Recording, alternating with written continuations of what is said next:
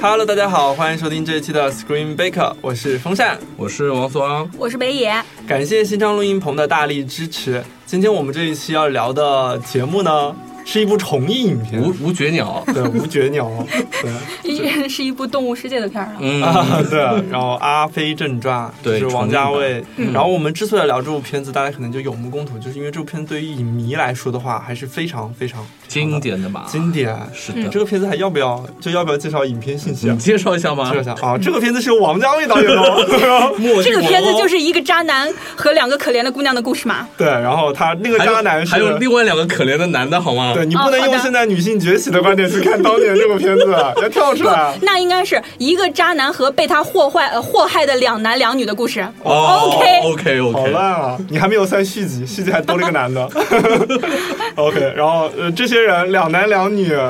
两男这六个人是谁 呢？张国荣、张曼玉、呃，刘梁朝伟、刘德明明华、刘嘉玲，明明是还五有个，张好不学好？友，还还还有还有还有那个谁啊？妈妈，梁朝伟啊，哦哦，梁朝伟梁朝也伟算，行吧对，六。行吧个。哦，还有妈妈，妈妈的名字我不记得了。我也不记得没。有名字的说上海话的妈妈。《嗯阿飞正传》讲述的呢，就是一个叫做旭仔的一个青年，不知道自己的生母是谁，然后他一直想要寻找他的生母，对就一直处在这种特别放浪形骸的一个状态，嗯是的然后由此就会衍生欠下一堆情 债，然后这些情债呢，它就会无限的像滚雪球一样越对，滚出越新多的。情债。对对对，嗯其实就是按照王家卫的那种呃表现手法来说的话，他就是描绘人与人之间的一些感情的状态嘛。是我突然想到，不知道是谁说过那句话，说爱情片你要拍的话，你要拍一男一女，男的爱女的，女的也爱男的，这个片就没意思。你应该对拍男的他爱他爱女的，他爱对他，但是他他爱他，对对对，这不就是一个标准的答案？《阿飞正传》 对，对，嗯是的，是的。所以大家对于这部片子啊有没有什么感情呢？就是首先一点，他很墨镜。啊，对，很墨镜，是吧就非常的墨对对镜。第二点，就作为一个上海人的话，能感觉他王家卫作为一个从上海嗯到嗯香港去的人，对嗯上海有很强的情对节，情嗯节，对，而且有很多的道具上的东西，一看就是老很上上海的很上海的东西。确实，嗯，但他们说的是粤语，这就整个环境、地理环境就会非常好玩。 啊哎，我想问一下，大家看的都是粤语版还是国语版？粤语当然是粤语版了。我下的粤语版。对对，嗯是，的，因为那个他等于就是说，呃，香港那个年代还会有很多上海人是从上海去香港的嘛，对对所以对，那个时候上海话算是香港一个比较怎么说啊比较常见的一种对对对对语言之一。嗯你，看那个旭仔家里，他的佣人都说的是上海话，直接就喊他弟弟的那种。是的，是的，嗯嗯。而且说的很地道上海话嗯那种感觉。那北野呢？你觉得渣男我第一次看的时候，应该还是一个小姑娘，还没有谈过恋 爱，你然怎么后听着风扇那么凶？我不是， 啊我我没有人身攻击的意思啊，我是我是对旭仔，嗯就那个时候是嗯，只会觉得这是一部爱情片或者怎么怎么样，嗯自己就是没有说太大的感触。现在就是久经沧桑了之后，再去看这样一部片的感受，就是这种渣男以及感情的值与不值、公平不公平这些会。给人就是非常非常嗯，深的那种冲击，然后那种怨愤、愤怒都有。嗯，当然，我知道它的主题是漂泊，我知道它的对对主题是对孤独、对。归属感。然而，这些都掩盖都不不了够他的了渣男的本质。但是他之所以渣，还不是因为他孤独，他漂泊，他孤独就可以渣了吗？ 因为他是张国荣，你要原谅他。对对，他是张那国倒荣是。可以。对嗯，好，那我们就来聊一下这部片子，因为这部片子是属于很经典的嘛，大家嗯都很了解，然后就网默上认观众们都呃，听众们都已经看到了嗯对都已经看过嗯了。然后因为重映嘛，所以我觉得大家去大荧幕上感受对对对这，个粤语的版本，我觉得是非常震撼嗯的。是的。嗯然后网上呢铺天盖地的各种影迷啊、各种解构啊、什么乱七八糟的分析也很多，嗯所以我们这呃今天的一个呃主题就不从我们传统的那种去分析一部影片的那种模式入手，嗯我们走情感路线。哦，所以今天是一档午夜欢迎收听，对大家一定要晚上听啊！欢迎收是一听档《午夜贝壳》午，夜情话、哦午夜贝壳情话栏目。对，嗯，有请我们的女性之友主 持风扇。风扇小姐姐， OK，那我们就来聊一下我们今天晚上的第一个话题，就是爱情观这个问 题。爱情，对啊，因为这个片子之所以能引起这么多人的共鸣，嗯，我觉得很大一部分原因是因为它从不同的层面都戳到了对很多人心里的那种对爱情的那情感上种的对理解啊，或者是那种共鸣。嗯，对，所以你看，他五个人物把梁朝伟撇一 边儿，五个人物，他代表了很多不同的一些爱情观嘛。是的所以我们就可以从角色出发，先聊一下这个爱情观是什么样子的。嗯好的最主要的角色就是渣男咯，对吧？嗯我们肯定是要从张国荣聊起的。嗯对 的。对，大大家觉得张国荣这个角色，他代表的是一种什么样的情况？北野已经说过了，渣男， 嗯，就好好说啊，就他的怎么说，他可能对爱情的这种期望也好，已经对个人来说，我觉得他降得很低了，嗯，因为他没有一个家庭的一个归属感，他不是无无脚鸟嘛，不知道嗯他的归属在哪儿的话，他其对生活的其他方面，尤其是爱情部分来说他，没有责任感。没嗯没有责任感，看得很淡。无论是对张曼玉也好，或者刘刘嘉玲也好，就无论他们有多爱他，他其实都不 care 的一种状态。其实我觉得好佛系啊，嗯， 就你来你走无所谓，日子照过，就这种他甚至不光是对他的爱情，他对他的生生命活也一也样是。对，友情也是啊，那个对张学对友对，其实都是这种很很无所谓的对状态对。对对，但这种全都是就是啊，虽然我说就是你家庭有问题，你童年有阴影，不代表你就可以渣，但是还是说，嗯，这一切都是由他的这个不幸的这个童年，他的对身世对造成的，嗯就是嗯，包括他跟他养母的这种爱恨交织的这对种对东对西，嗯嗯，嗯然后家庭是一个牢笼，他要想逃出去，这只鸟是想要逃出去的，嗯然后逃而不得的这种这种心态。这个妈妈有的上海话讲的是真的好，真的啊，嗯，但妈妈的这个心理也非常的值得玩味。对，对妈妈她也是无脚鸟孤独无脚对鸟她也是找找一些什么年轻的男小白脸小儿白脸，， 对，小白脸是看中她钱的，啊她不对 care，嗯我跟她在一块儿开心， 对就够了。对就这，所以他的蛮受他养母影响的，对种是的心是这的其实算是一种一种恶性的循环也对对好，对还或者说是一种这种继承也好，嗯就是这个东西是在两代人身上都体现的。嗯，那就是我们刚才提到，其实呃，张国荣受到他养母的影响。嗯那，那些喜欢张国荣的人呢？比如说，呃，这个影片里面是我们只见到了刘嘉玲和那 个张曼玉两其位实，还有很多前面还有很其实还有很多多万古枯呢。对对，那这两个他们其实我觉得是代表两种不同的嗯情况。嗯对你像那个张曼玉，她是 传从统对，从结果来说，他们其实是张曼玉，她是最后她想开了，对，对她决定放手了，决定打电话给刘德华了，对。嗯但是那个结刘果嘉刘德华玲，没有打对，接电但话。但被梁朝伟接到了的。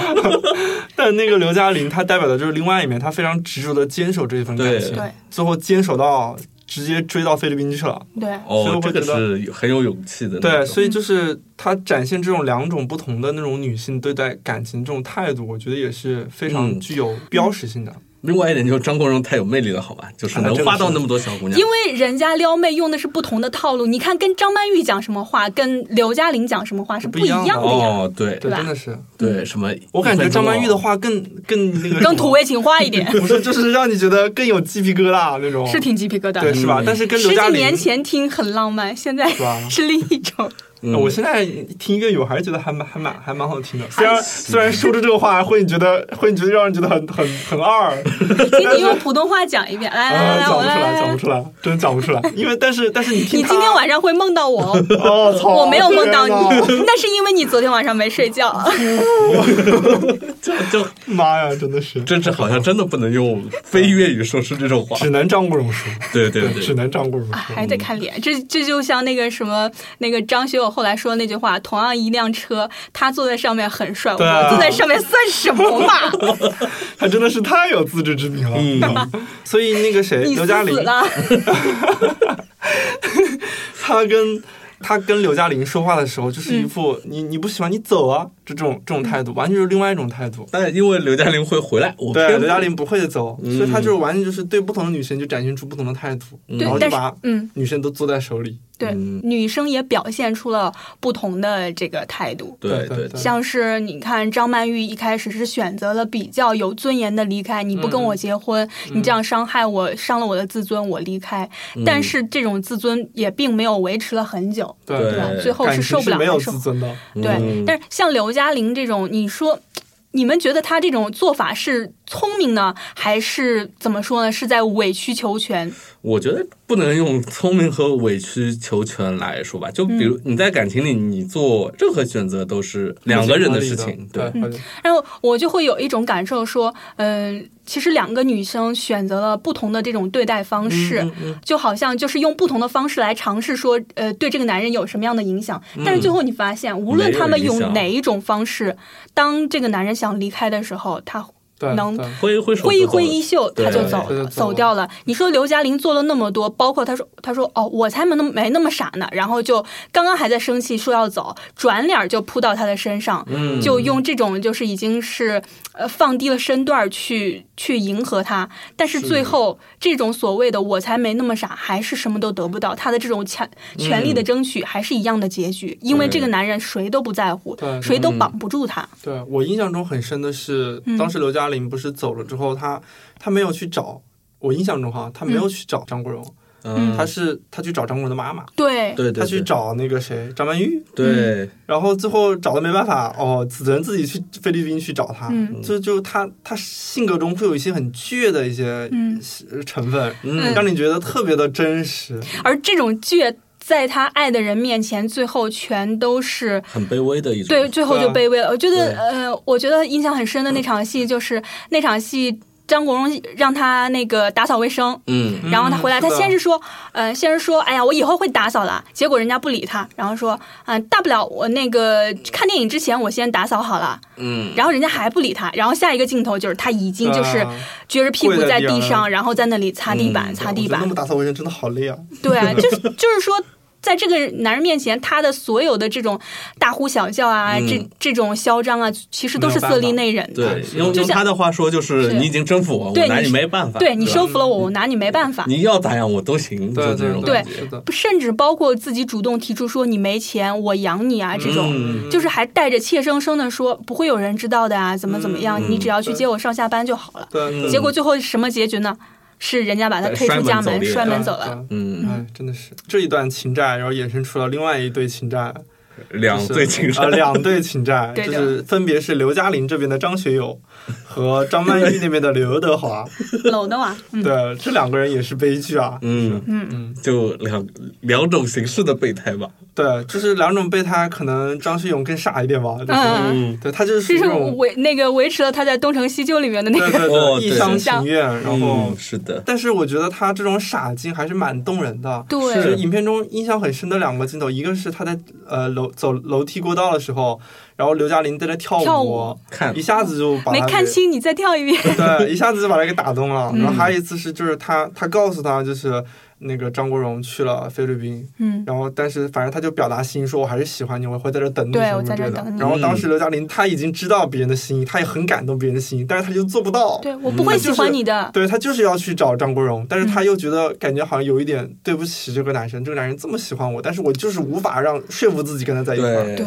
就这种无可奈何。当时张觉学得友是真的好呀，但是我选择是真的好刘德华。 刘德华那段多浪漫呀，对也很浪漫，哦就那种夜哎，幕张下学友的已经相过去遇。 了，对过久刘德华了。我还要说，就 张哦学要友回张学友是吧？饶他一条生路吧，他多惨啊！没有，就是他把那个买车的钱给刘嘉玲之后，说了一句嗯：“真的找不到，回来找我。”他这个时候是有一种就姿态比在张国荣面前的刘嘉玲的姿态更还低要的。低，对，就每个人的姿态都很低，最后就是来华仔，就是他们的相遇真的很浪漫呀，就是对两个对孤对独的灵魂在一个深夜里相遇对，，嗯，然后这么一个。呃，非常保守的这么一个传统的女孩子，嗯在这种无助的情况下，她扭过头去要走，然后又很不好意思的回过头来说：“你身上有没有钱给我坐打车？”嗯，如果你是刘德华，你不会动心吗？就是这如果放在那个淳朴的年代，可能真的会动心。 这个年代有可能是骗子，是吧？对对，我可能就跑了。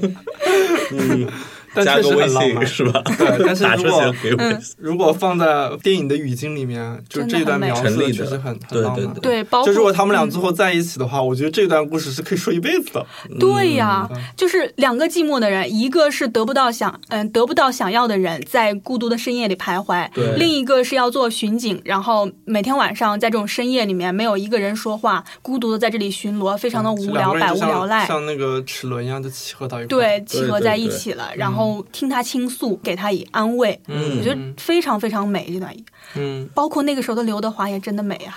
哦，那个时候谁不美啊？对啊， 每个人都就就很张美啊学友也很美好吧？对我我我是真的，我好像没有见过刘嘉玲那个年纪的时候的样 刘子， 就当时刘看这个刘嘉片子玲之那前个，时候的胶原蛋白真的有。啊对，真的是真的是、嗯完全不而一且样。而且刘德华这段你还会觉得就是浪漫中还是有烟火气的呀，就是他第二次人家去还钱的时候，他正在吃一个水煎包，对就对是狼对吞对虎咽的，就会觉得很嗯窘迫的这种情况下，嗯我觉得就是在浪漫中又会有一些真实的东西在，细节处理的很好嘛，对。嗯，包括他的那个呃镜头什么的也好哦，这个等一下我们具体的嗯说。对对对。哎，就说到整个这个，氛我围们打造的对我们刚才已经把五个主要的人物都已经说了一遍嘛。嗯其实，呃，这个片子像刚才老司机说的，我们聊这个片子名叫做《五角鸟》。嗯，对，就是五角鸟，呃，是张国荣说出来的一段算是童话故事吧，对吧？嗯对对，但是这寓言个故事这个五角嗯鸟，它所代表的，我觉得，呃，是以张国荣为源头，嗯，但是其实是辐射到了就是都市里面的每一个每人，一个人就包括他妈妈，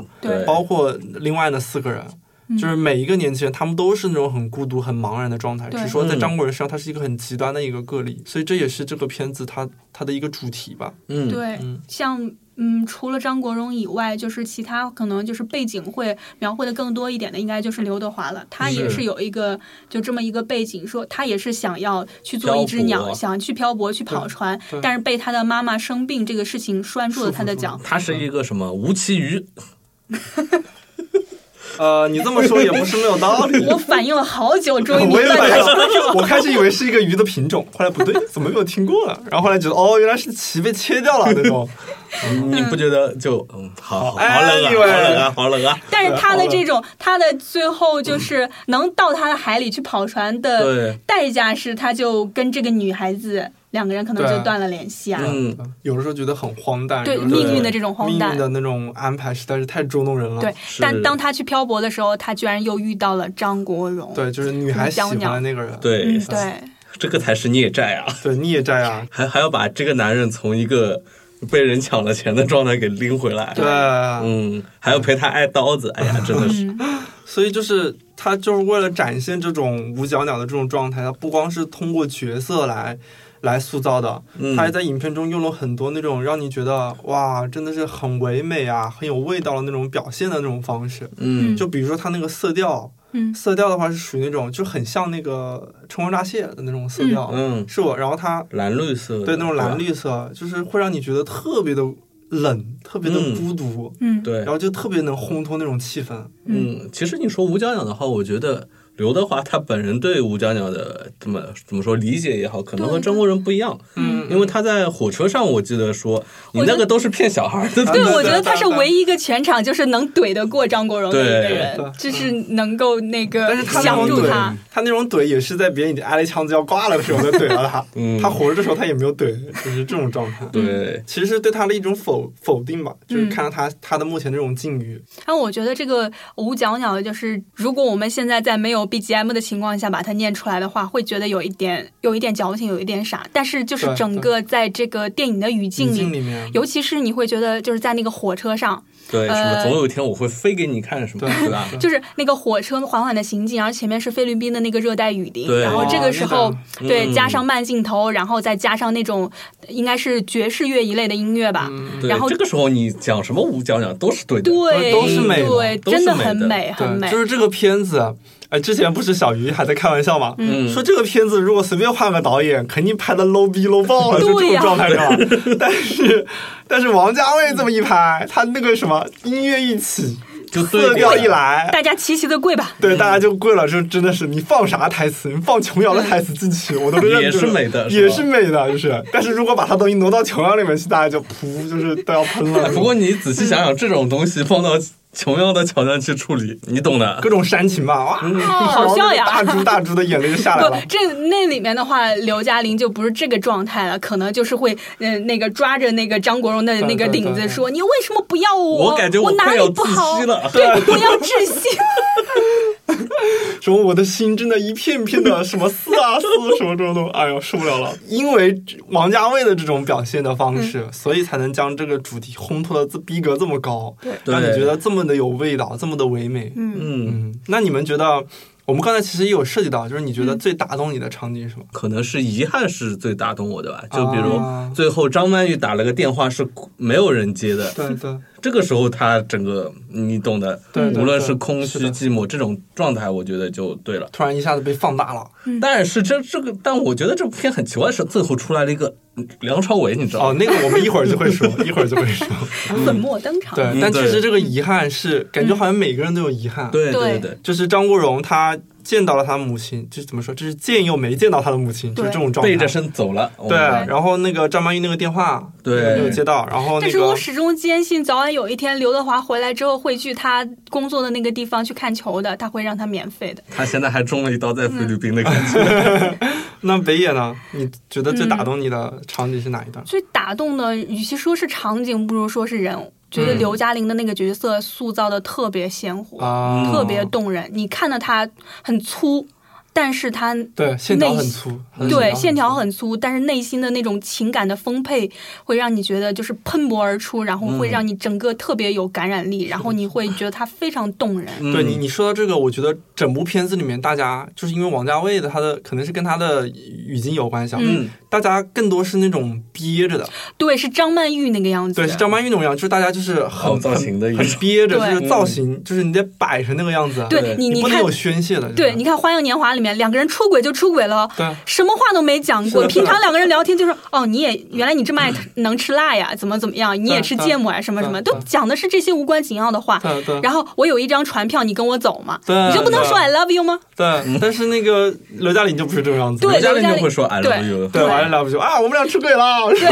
你一定要给我打电话，对啊我知道你不会打的，你根本就没有背下我的电话号码。他会对，啊讲这嗯他样会，的他话。是他是整个影片里面，我觉得说他亮眼，我觉嗯得很重要的原因，就是因为他是最直接的那个人，对对对，他是能捅破那个窗户纸的那个人。嗯，就是当嗯所有人都是那种隐忍的状态，他就一巴掌把他们扇醒。对对，但是不代表他的感情是肤浅的，嗯他的爱情也是深沉的呃。说到是也是刘有嘉痛玲的，。嗯，说到这里的话，我觉得她非常直接的一个表达就是到到她那个张国荣妈妈家去的时候说。问问她的母亲说：“我是这样是不是很傻？”然后她母亲回了一句：“我当我年也也当是你这。”对嗯哦，你就这两你觉个得这个人，嗯对吧？就突然就有一种对对呃怎么说对话感也对，好，有一种有一种扭扭带的感觉。对对对，而且你就对立马觉得这个故事的这个时间好像延伸到了两代或者怎么样，对它是一个对非常长的一个永恒是在的讲述的一个对故在事，香港，孤独是永恒的，永恒的，绵延是不代绝代的相传的，对代代相传的，会会有遗这传种的感觉。。 嗯，整体的就是就是一种美的享受了，但是嗯对细节就是你去推敲为什么美，就是除了刚刚我们说的 BGM 呀、慢镜头啊，我还非常喜欢它的那个它的镜头的那种杜可白风发的东西，对，杜可风的东西，比如它是从下面嗯，嗯，它有很多让你觉得眼前一亮的吧。对其实从现在看嗯就觉得很眼前一亮。就可以拉近，它再拉回来，再拉近，就是对这种对慢慢推，你感觉是不经意的，但是它是有道理那的。个对，那个从你的啥，背后，或者说嗯从一个让很斜倾斜的角度对打对着那对个晚上的那个台那个路灯，那是个这样张国的荣跳舞的那一段，啊噔对噔噔噔噔噔噔，那个对嗯就是让他在那跳，然后镜头在那摆，然后摆回来，镜子里面有他又没有他，这么转一转，哇，他觉得好美啊，就是。嗯，真的感好觉那个镜头，你说有啥？就让他跳舞，心情好呗，跳呗。 但是你他一这么摆出来啊，真的好看啊！那就是真的好看影史经典的一个对，真的是太经典跳舞了景，对吧？嗯哦，说到这个，我我就说一下我最打动人的场景，我觉得印象最深的是，因为这个片子的开头是以张国荣和张曼玉开头的，对，嗯是呃张国荣许诺张曼玉，我会记住你，记住这一分钟对，开头一的，分钟的朋友啊，对，然后后来到结尾的时候，呃，他在车上快要挂了，嗯然后刘德华问他。当时那个时间你在干什么？嗯，原来他告诉你了，对，然后他他当时的反应是，是他还记得，你知道吧？之前我会觉得他是一个不 care 的人，放嗯对了心还不 care，我玩个对嗯女的，一个女就扔了就忘了这种状态，她心里只有想找她妈妈。嗯但后来发现她记得，对，就证明她是记得这段感情的。所以我当时觉得那一段，我、操，简直暴击，好美啊现！在鼻子都有点酸， 对，就是这种感觉，就是你你突然在那么一瞬间，你就能理解，就是张国荣他他塑造的这个人物是属于那种。很他复杂想的要，对他很复杂，他就是他其实内心里面肯定是有一部分，他是想要去维系这段感情，想要去好好的跟一个人相嗯处的，但但是他的由本性于如此对他自己的一个劣根性啊，由于嗯他的童年经历、他成长的背景，他做他做不到，他对必须对得对去将自己的一个身世给就是捋解铃还须清系嘛铃人嘛，对对对对必须得让母在母亲这一部方面给完满了，他才能重新做回自己的个体。但最后嗯母亲那块没有得到完满，嗯所以他这个人也就就永远毁灭残缺了，因为他中间很散嘛。嗯，对最开头最后又回到那个点，我就觉得哇，真的是太屌了。嗯，呃，我不知道大家知不知道，嗯就是说到张国荣的话，他他原来演这部片子的时候，他是应该可以算是半路入组的，嗯啊，就他原来一开始的演员名单里面是没有他的，啊，他是后来进来进来之后，他跟导演有有讲自己小时候的什么身世啊，什么什么之类的。然后后来导演觉得很触动，就觉得想跟他有点火花。好像张国荣他是他们家里我忘了是比较小的一个孩子，然后他爸妈都很忽视他嘛，他是跟着他的佣人长大，有点像桃姐那种感觉，啊，但是比桃姐更极端一点吧，就是、嗯就是跟着佣人长大的，所以他跟他父亲的关系很冷淡。然后后来王家卫他说：“哎，我正好要拍这么一个故事，好像有有有跟他相契合的一个角色。”嗯然后两个人就聊在一块儿了。所以我们大家看到的就是这个影片里面，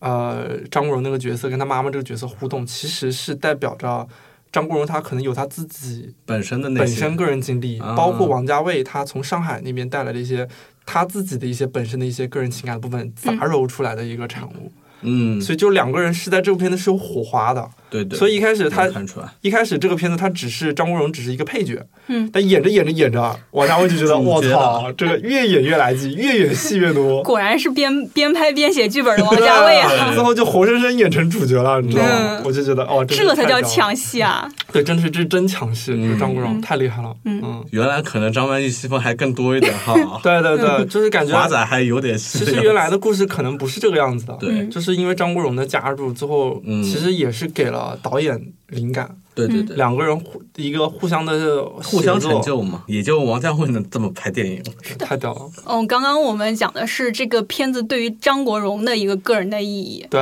其实这个片子对导演来说也是一个像呃分水岭里程碑一样的一个东西哎，他之前那个片子叫什么？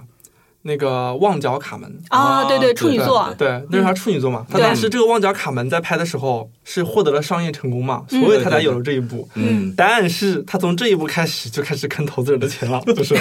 对，这么说大家不要介意啊，这确实是不坑了很不，多这钱，个是事实，事实，对，这不是介不介意的问题。对，因为我记得王思王刚才在节目刚开头，嗯他有说、说那个、呃这部片子是很王家卫的，嗯对，但是这部片子是最开始一部很王家卫的，嗯嗯，那就真的很王家卫对了。，这就是传说中的那种一辈子只拍一部片子，然后再不停的重复这部片子那是种的，导演是嘛。的现在很对吧嗯多人都在说，我们之后看过的很多片子，《东城》啊，不是，有东成西就，我们之后看过的很多片子，嗯， 《春光乍泄，花样春年光华，乍泄》《花样年华》，重就庆二是水零四六，对对，我们之后看过的很多片子，其实都是这个片子的一个扩展。对一个就其续实集源头都是这一部。源头之后这一步，它包括它后来展现了很多就是人的这种孤独啊，嗯包括这种感情的状态，都是来自于这一步的。对的，甚至它里连人名都不带变的。你对啊看对啊苏丽对啊珍一直对啊都是苏丽珍对，啊，就是这个样子，所以你就会觉得哇，就是其实就在拍这一部片子。对包括也是这部片子奠定了他的一个怎么说个人风格，嗯然后一直延续到后来，我然们后无摄数影个电影里面，对对摄影一也直是杜可风的那个嗯对啊风格对嘛，对，就是一直延续下去。所以这部片子对于导演本来本人来说是非常重要的，嗯，就是让王家卫成为王家卫，让墨镜王成为墨镜王的一部片对子。对，让他有有资格坑投资人钱的一部片。对，对说到坑投资人的钱，这部片子他本来是要拍二两集部的的。啊，就他投资人给他钱是要给他拍两部的，他一部就用花，对花他完用了吗不用一部就花光了，还是可以理解，但是他当时还拍了一些第二部的镜头嘛，就是嗯我们当时，其实我第一次看的时候，我就好奇怪，结尾了，我我一梁朝伟， 我一你看开嘛始呢在演员名单里面，我看到梁朝伟了，啊后来我就说，哎。梁朝伟人呢？我就说，我说难道他是当时作为一个配角，在某个某个角落里面晃了一下？后来结果一看，结尾的镜头那么长一个都是他，嗯，对，那其实是在给梁朝伟的第二第二部是我是梁朝伟。我现在觉得，梁朝伟像谁？像《超凡蜘蛛侠》中的谢林伍德雷， 哦不能这么说啊玛丽姐，妈呀，不能这么讲，这么讲就 low 了对，呀。这么讲就 low 了。对，但是他当时等于就是结尾那一段是给他做一个预告，嗯就他下一步是以他为主角。 所以第二部是他接了那个电话吗？我呃我很介意这个东就西，不知 道， 这就不知道。毕竟是边拍边我写我剧我本了哦，解还没到出来是吧？还没对出来。我电话还了没解到的打，呢我了解到的是，呃，但是这个可能是不真实的，啊嗯就是了解到的是，他们说有人看过那个，就是他有拍过第二部的画面，是梁朝伟和张曼玉两个人在一个一个过道还是在什么地方，靠在那儿抽烟还是在干什么聊天，这不是二零四六的剧照。所以所以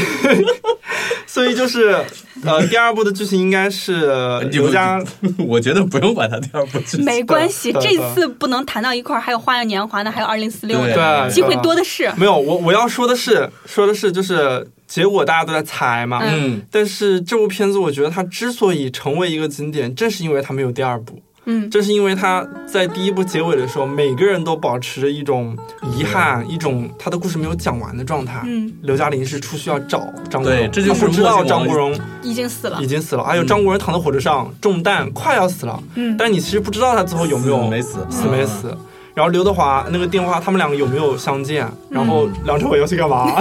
关键是梁朝伟去干 嘛应该是赌？博拿那么多钱 赌，博，赌博。嗯，他赌博赢没赢钱呢？就是对他为什么不知道住那么破的地方有那么多的钱？钱哪儿来的？对啊，对就是大家都保持一种就是中断的，就是中间那嗯种中断的状态，啊嗯所以就会给你无限的遐想，就会让这个片子的韵味突然一下子又、嗯又起来了。这就留是白永远是最美的。墨镜王的不负责任的状态 对，导致了他的一种美啊。嗯，对，大家就觉得他任性，但是嗯怎么说呢？任性，你能任性成这个样子，我也认了。对我王王家卫也是一只无绝鸟呀。对，天长无角鸟。对，嗯就大家都知道在拍什么，大家也不知道哇，怎么可以拍这么多啊？就是嗯，你钱花哪儿去了呀？不知道呀。对，所以这部片子现在正在院线上映嘛，就是嗯还是有像机刚才会可说以去的，看一下。对，嗯真的是非常难得。我们不可能什么都等到什么影节的时候看吧。嗯尤对其是现在影节在国内还不是很发达的时候，能去嗯大荧幕上看王家卫这部来源的来电源影的一个源头性的一个标杆性的一个作品的 话，对是非常难得的，而且还是是的粤语版本。嗯，你如果喜欢王家卫，可我觉得嗯肯定要去支持一下。对王我家觉得卫这种导演是你要么爱他，要么恨他的。对嗯其实这部片子其实也不是晦涩，所以就是其实你、你觉得你看王家卫什么二零四六，你你要抓狂了，嗯 但是我觉得你看这部片子绝对是入门是 OK 对的。你你只能看看出渣男就行了，很简单的一个故事嘛，一个爱渣而男不得。嗯和和和两个和两个情人一，个渣男和情债的故事，对对那我们这个片就不用打分了，对吧？嗯对，不用打分经啊典的了片子重映。这种五分吧。好的，嗯，好的。那今天我们这期节目《Screen Baker》就聊到这里。嗯然后我是风扇，我是王思王，我是北野，我们下期再会，拜拜想要更好音质和录音体验，欢迎您来新唱录音棚，地址永嘉路三十五号五零一到五零二室，电话幺八九幺七零七零二六五。